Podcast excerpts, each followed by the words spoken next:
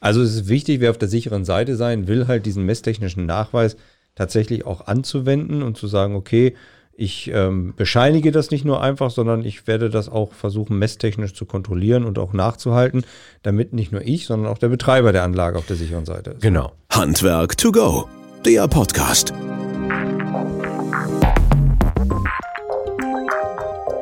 Ja, hallo und herzlich willkommen zu unserem Podcast Handwerk to Go. Schön, dass ihr wieder eingeschaltet habt und dabei seid. Danke für eure zahlreichen Rückmeldungen zu den letzten Folgen. Das ist immer schön, dass so viele gute Hinweise kommen und wir entsprechend auch ein bisschen Futter und Material haben mit Sachen, die wir dann neu angehen können. Es kommt immer wieder der Hinweis von euch auf, dass wir mehr in die Praxis gehen sollen und äh, versuchen sollen, euch hier über den Podcast auch ein paar praktische Themen halt noch stärker zu vermitteln. Das möchten wir gerne tun, aber auf der anderen Seite möchten wir natürlich auch mal wieder Interessantes halt und Wissenswertes, was Neues in der Branche unterwegs ist, halt ähm, euch berichten und darüber halt auch berichten. Aber heute dennoch versuchen wir in die Praxis reinzugehen und äh, wir wollen uns zu diesem Thema Verbrennungsluftversorgung, sichere Verbrennungsluftversorgung und ähm, ja, sogenannter 4-Pascal-Test widmen und vor allen Dingen, wie kann man den machen und ähm, um was geht es da alles in diesem ganzen Thema. Und dazu freue ich mich sehr, dass äh, zu uns ins Studio mein Kollege Patrick Stork gekommen ist. Patrick ist äh, jahrelang schon in dem Thema unterwegs, ist auch hier bei uns in der Akademie ähm, Referent und in, in den unterschiedlichsten Bereichen, in dem Bereich der Lüftung, auch der Luftdichtheit ähm, ist dort auch zertifizierter Prüfer und so weiter und so fort. Also sehr stark mit dieser Thematik vertraut und ähm, auch da fast täglich mit unterwegs. Patrick, schön, dass du Zeit hast und vielen Dank, dass du heute dabei bist. Ja, hallo Christian, schön da zu sein. Ja, das freut mich auch sehr. Ja, mein Name ist Christian Beierstedt. Ich bin hier für den Bereich Produktmenschen und Marketing zuständig bei Wöhler, komme selber aus dem Handwerk und hoffe, dass ich daher weiß, wo immer noch ein bisschen der Schuh drückt und äh, welche Themen vielleicht euch auch interessieren können. Nichtsdestotrotz bitten wir euch immer auch ähm, Themen zu schreiben oder auch interessante Sachen uns mitzuteilen, an die wir ansetzen können. Von daher schreibt uns gerne wieder unter podcast.wöhler.de oder in die Kommentare oder persönlich oder über die sozialen Medien, wie auch immer. Wir versuchen das dann umzusetzen, so wie wie auch diese Folge heute. Patrick, ähm, wir steigen ein und natürlich ist es hier Freitagabend, wir machen die Aufnahme und jeder Gast hat ein Getränk frei. Ähm, du hast dir ein Kaltgetränk gewünscht halt und äh, vielleicht kriegen wir das jetzt gerade irgendwie halberlei geöffnet und jeder, der zuhört, kann ja vielleicht an der Öffnung mal ähm, uns schreiben, was wir aufgemacht haben. Oder du erwähnst es kurz, ist mir auch egal. Also, ah, wir trinken Tee. zum Wohl. Wir trinken Tee aus Hopfenblüten und dir sehr zum Wohl. Ja, Prost. Okay, die große Frage ist Verbrennungsluftversorgung für Feuerstätten. Warum denn überhaupt halt? Ja, das macht ja Sinn, äh, Feuerstätten mit Verbrennungsluft zu versorgen, denn im Grunde genommen ähm, sage ich ganz gerne, die Feuerstätte ist ja auch nur Mensch und so wie wir Luft zum Atmen brauchen, braucht die Feuerstätte selbstverständlich auch Luft, um den Verbrennungsprozess aufrechtzuerhalten. Oh Mann, ihr merkt, ihr wird fürs Leben gelernt halt. Jeder, der in der Ausbildung ist, merkt das natürlich jetzt auch und lernt es auch hoffentlich auf der Stelle, dass die Feuerstätte auch nur Mensch ist. Ja, okay, aber Verbrennungsluft, dann warum halt für die Feuerstätte? Ja, Völlig klar, verbrennen heißt, ich muss aufoxidieren und zum Aufoxidieren brauche ich Sauerstoff und ich brauche einfach Sauerstoff für die Verbrennung. Im Brennstoff ist Kohle drin, äh, Kohlenstoff drin, nicht Kohle, sondern Kohlenstoff drin und dieser Kohlenstoff muss zu CO2 aufoxidiert werden, so wird das chemisch genannt. Und äh, dazu brauche ich auch genügend Verbrennungsluft und die muss halt irgendwie irgendwo herkommen und die muss auch rangeführt werden. Beste Beispiel, ich habe eine Kerze auf dem Tisch und stelle ein Glas drüber. Irgendwann ist die Luft weg und ja. die Kerze geht aus. Ne? Genau. Blöd für die Kerze. genau. Okay, äh, Luft muss da sein, muss Luft rangeführt werden das steht auch irgendwo und muss auch irgendwo festgehalten werden wahrscheinlich. Ja, ne? selbstverständlich. Da gibt es natürlich Vorgaben, bauordnungsrechtliche Vorschriften. Da gibt es zum Beispiel ähm, technische Regeln der Gasinstallation, die sich auch darum kümmert, dass also genügend Verbrennungsluft zur Verfügung stehen muss. Da gibt es Werte, da gibt es tatsächlich auch Zahlenwerte. Jede Feuerstätte braucht äh, 1,6 Kubikmeter je kW Nennwärmeleistung pro Stunde an Luft. Die muss herangeführt werden, die muss die muss strömen, damit der Verbrennungsprozess optimal läuft und Natürlich muss natürlich auch die Abgase irgendwo abgezogen werden. Mhm.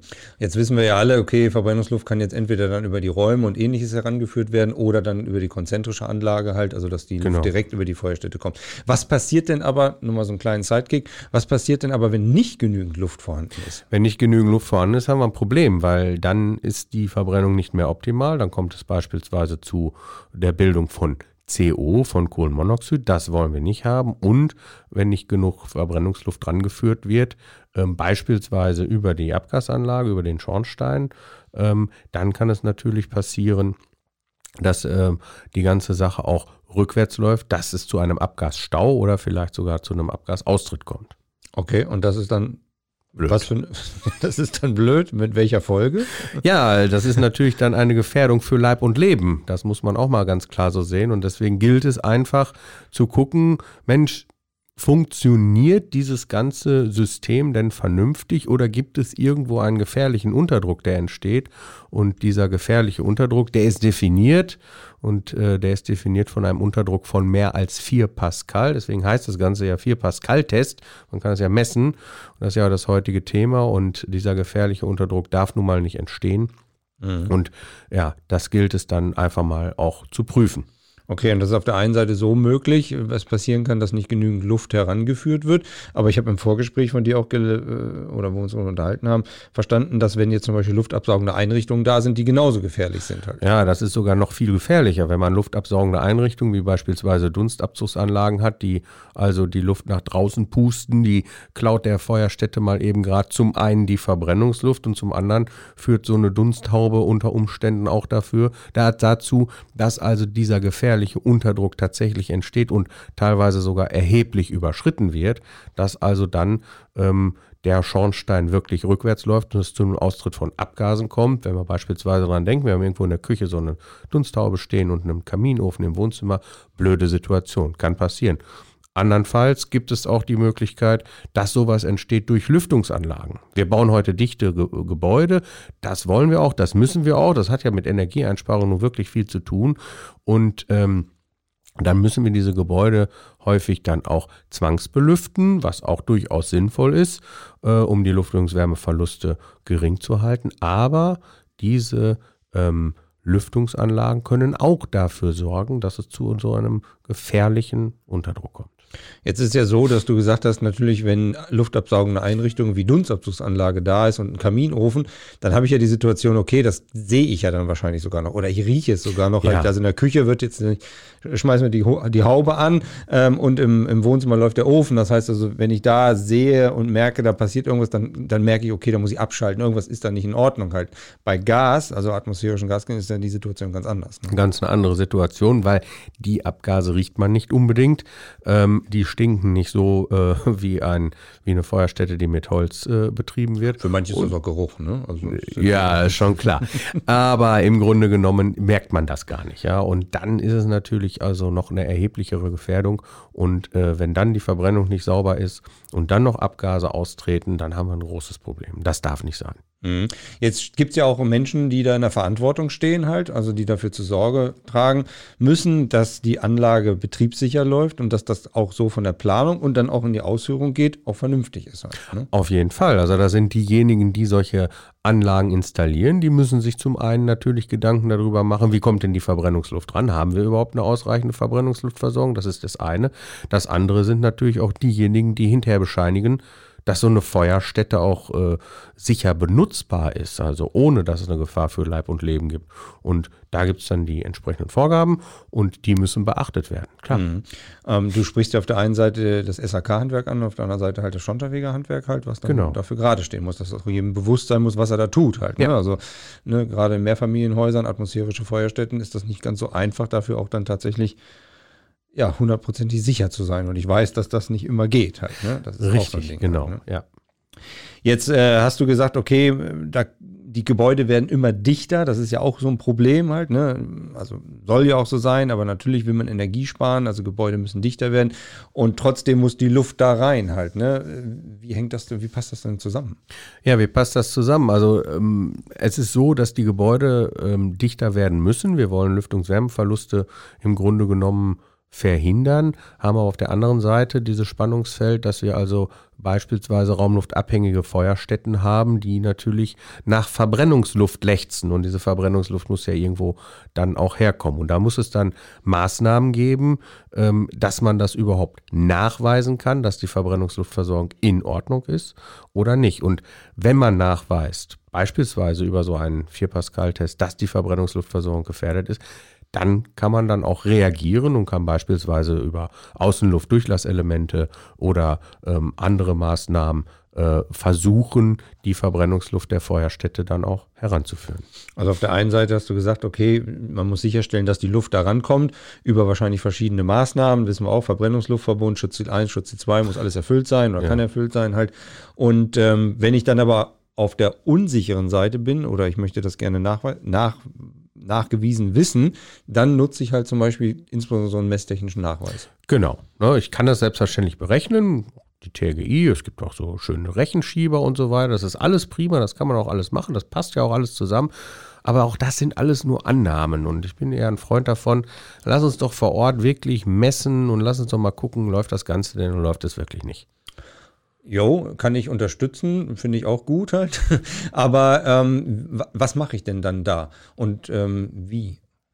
Ja, wenn wir jetzt mal diesen klassischen Fall nehmen, wir haben einen Kaminofen und äh, beispielsweise eine Dunstabzugsanlage und man muss jetzt nachweisen, ähm, dass die Verbrennungsluftversorgung gefährdet ist oder nicht gefährdet ist, dann kann man diesen beispielsweise vereinfachten 4-Pascal-Test machen, wie er im äh, DVWGW Arbeitsblatt G625, so nennt sich das Ding, äh, beschrieben ist, sodass man also misst, okay, bei gleichzeitigem Betrieb von Feuerstätte und luftabsaugender Einrichtung und, und äh, Dunsthaube, ob ähm, da ein gefährlicher Unterdruck entsteht. Dieser gefährliche Unterdruck ist halt also ein Unterdruck größer 4 Pascal. Das kann man messen. Das heißt also, ja, okay, das kann ich messen auf der einen Seite, aber dann müssen wir mal ein bisschen ins Doing kommen halt. Also was bedeutet das dann, wie ich das dann machen kann? Du hast jetzt gerade gesagt, ich muss erstmal alles anschalten, was da ist halt letztendlich. Ja, genau.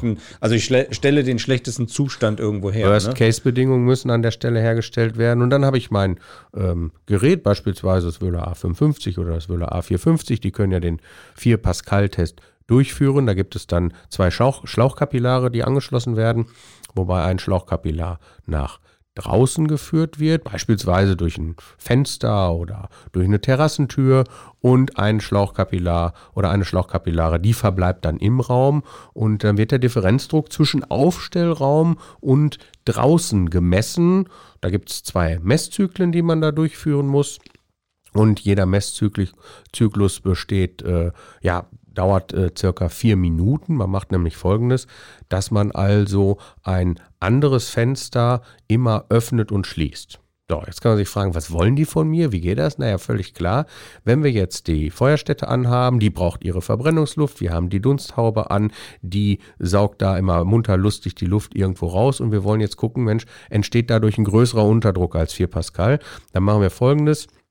Das Gerät wird eingeschaltet, wir öffnen ein Fenster und dann haben wir ja zwischen drinnen und draußen den gleichen Druck. Das ist so unser Nulldruck. Mhm. Und wenn wir jetzt das Fenster wieder schließen, man macht das also für 30 Sekunden, lässt man das Fenster offen, dann schließt man das Fenster für 30 Sekunden.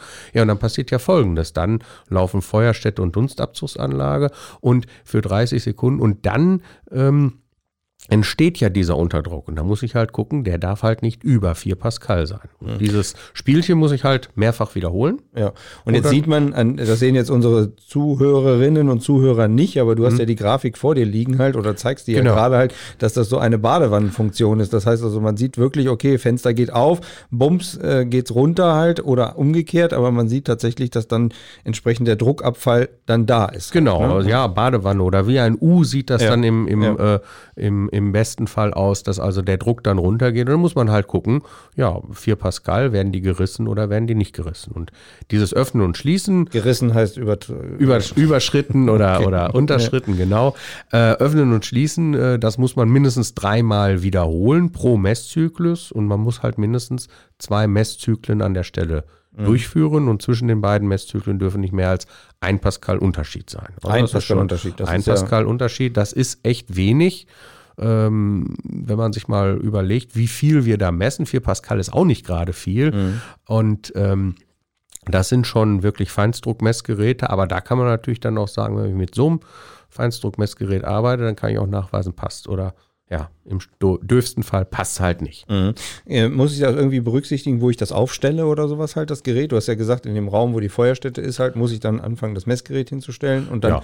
in dem Falle auch das Fenster dann aufmachen? Genau, das wäre, das wäre an der Stelle ganz, ganz sinnvoll, dass man also in dem Aufstellraum den Unterdruck misst, weil da wollen wir ja gucken, ob der gefährliche Unterdruck ähm, entsteht oder nicht. Und äh, natürlich alle Verbindungstüren zur luftabsaugenden Anlage hin, also zur Dunsthaube hin und so weiter, die müssen selbstverständlich offen sein, mhm. ja, sodass man da Worst-Case-Bedingungen schafft und ähm, man sollte aber dann ähm, aus der Praxis heraus äh, hat es sich bewährt, nicht das Fenster zum Öffnen und Schließen zu nehmen, wo das Schlauchkapillar durchliegt, weil dann bekommt man ziemlich viele ja. Peaks und ziemlich viele Spitzen da rein durch das Öffnen und Schließen des Fensters und dann sieht das nicht so schön aus wie ein U, dann äh, hat man da Spitzen drin, das ist äh, blöd, das ist äh, Unsinn. Deswegen, man nimmt da ein anderes Fenster, denn Druck ist äh, ein, ja, relativ schnell äh, sobald ich irgendwo ein Fenster öffne, findet sofort ein Druckausgleich statt und mhm. ich bin sozusagen wieder auf meiner Nulllinie. Ja, und die Kapillarschläuche würden dir wahrscheinlich auch abhauen, wenn du das Fenster aufmachst. Ja, das kann auch durchaus passieren. Die sind ja aus diesem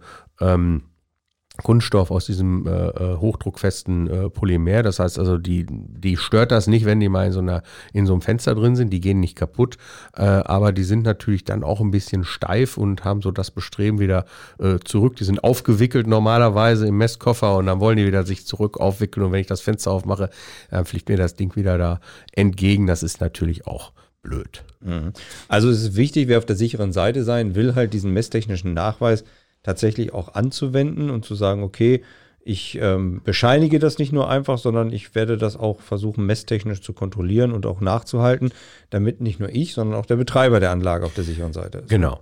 Ja, was ich da jetzt beschrieben habe, ist der sogenannte ähm, vereinfachte Nachweis, das vereinfachte Verfahren, das man also in so einem Fall ganz gerne mal anwendet.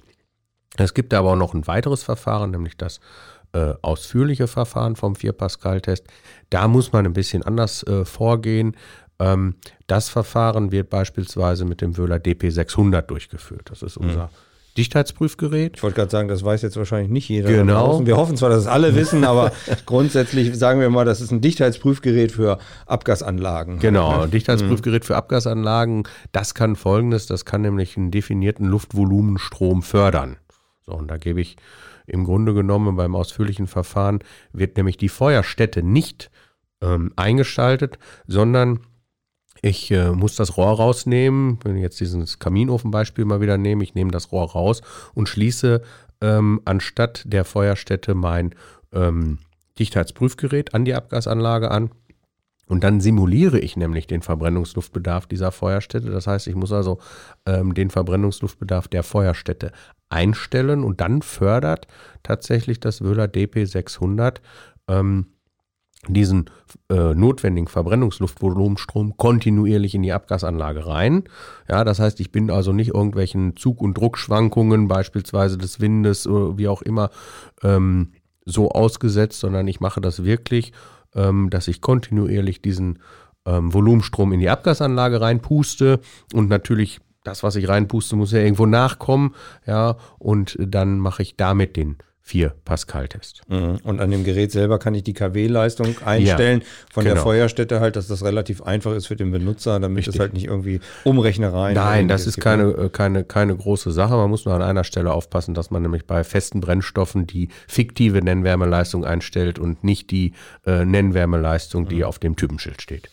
Und wer da noch ein bisschen tiefer in das Thema reingehen möchte, ist, glaube ich, jetzt mittlerweile zwei Jahre her. Da hatten wir den Stefan Gralab mal zu Besuch, der auch einen Podcast aufgenommen hat zu dem gleichen Thema und der ja auch mit an dem DVGW-Arbeitsblatt schreibt und so weiter und immer noch auf tiefem Thema ist. Also auch hier vielleicht der Link nochmal an etwas frühere Folgen, wer da noch ein bisschen tiefer reinsteigen möchte halt.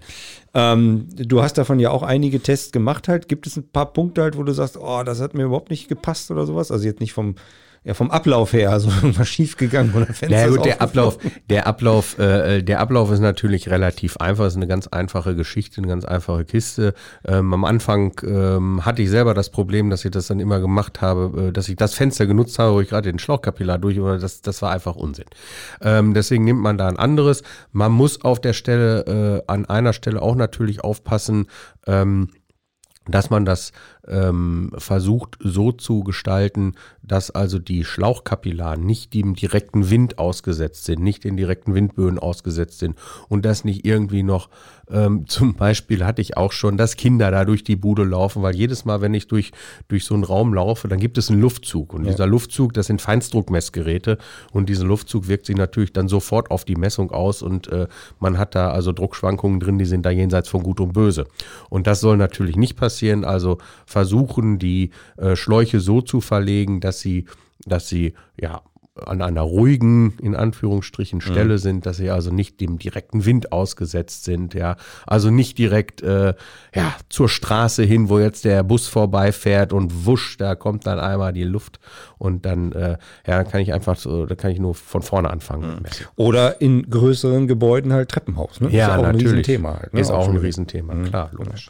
Äh, Patrick, die, die Zeit läuft, wir wollten einfach mal ein bisschen in dieses Thema reingehen, euch nahebringen halt und versuchen aus äh, ja, von der Praxis für die Praxis halt zu berichten. Äh, es gibt bei uns auf der Seite viele Informationen zu dem Thema. Du hast einige Erklärbär-Videos gedreht, so nennen wir das halt. Also unter welcher Seite erreicht man dich da? Ja, man kann über die Wissensplattform gehen.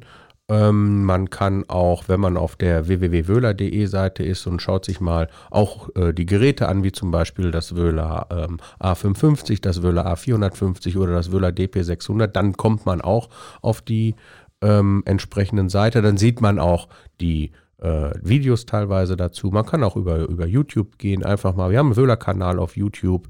Ähm, da sind dann auch etliche Videos drauf, auch unter anderem, klar, wie gerade gesagt, zum 4-Pascal-Test. Ähm, wir haben Webseminare dazu. Unter Schulungsangebot findet man da auch einiges zu. Also wir haben, was das Thema angeht, sind wir ganz gut aufgestellt. Da haben wir schon einiges an Infos für euch oder auch die Ratgeber, die ihr euch gerne ähm, ja, anfordern könnt. Und das alles kostenlos, ne? Also ja, na, klar. nur ganz nebenbei, wir hatten ja gesagt, nochmal den Werbeblock am Schluss. Ja. Das ist also kostenlos ist nicht, sondern es ist umsonst. Nee, umsonst ist nicht, es ist kostenlos. So, bitte. genau, okay. So, jetzt aber gleich zum Ende hin. Äh, noch eine Frage, weil die drängt sich natürlich auf. Äh, die Gebäude werden immer dichter, das hast du vorhin gesagt. Wie weit ähm, berücksichtigen wir hier die Luftdichtheitsmessung, beziehungsweise welchen Einfluss hat die dann da auf das Gebäude noch halt? Ja, die Luftdichtheit der Gebäudehülle ist natürlich ein Thema, gerade bei der Verbrennungsluftversorgung von Feuerstätten. Das muss man ganz klar so sehen. Ähm, die Luftdichtheitsmessung, die sogenannte Luftwechselrate, der N50-Wert, der wird zum Beispiel bei der Verbrennungsluftversorgung berücksichtigt. Das ist ja der, ähm, die ist ja ähm, muss ich so rum anfangen, der Infiltrationsvolumenstrom, also das, was durch die Gebäudehülle durchkommt, was ja herangeführt werden muss, beispielsweise durch den Schornstein, der ist ja auch abhängig von der Dichtheit der Gebäudehülle. Mhm. Und in der Novellierung der TRGI ähm, hat man darauf Rücksicht genommen oder hat man das auch mit beachtet und hat gesagt, okay, Infiltrationsvolumenstrom N50 Wert, so nennt sich das, also Luftwechselrate, ist da maßgeblich auch, wie viel Verbrennungsluft kommt denn ran. Mhm. Okay, und du bist ja Fachmann in diesem Gebiet Luftdichtheitsmessungen halt. Mit zwei, drei einfachen Worten erklärt halt für die, die noch nicht so tief im Thema sind, warum muss man es machen und was muss man da machen? Bei der Luftdichtheitsmessung ja, meinst ja. du jetzt? Ja, warum sollte man äh, eine Luftdichtheitsmessung machen? Ja, eine Luftdichtheitsmessung macht man deswegen, um einfach zu gucken, wie viel Luft äh, oder wie oft wird denn die Luft in so einem Gebäude ausgetauscht. Man macht ja ehrlich gesagt eine ganz einfache Geschichte. Wir simulieren damit einen stürmischen Herbsttag. Da gibt es so ein Gerät, das nennt sich Wöhler BC600. Das ist ein großer Ventilator, der wird ins Fenster in der Tür eingebaut.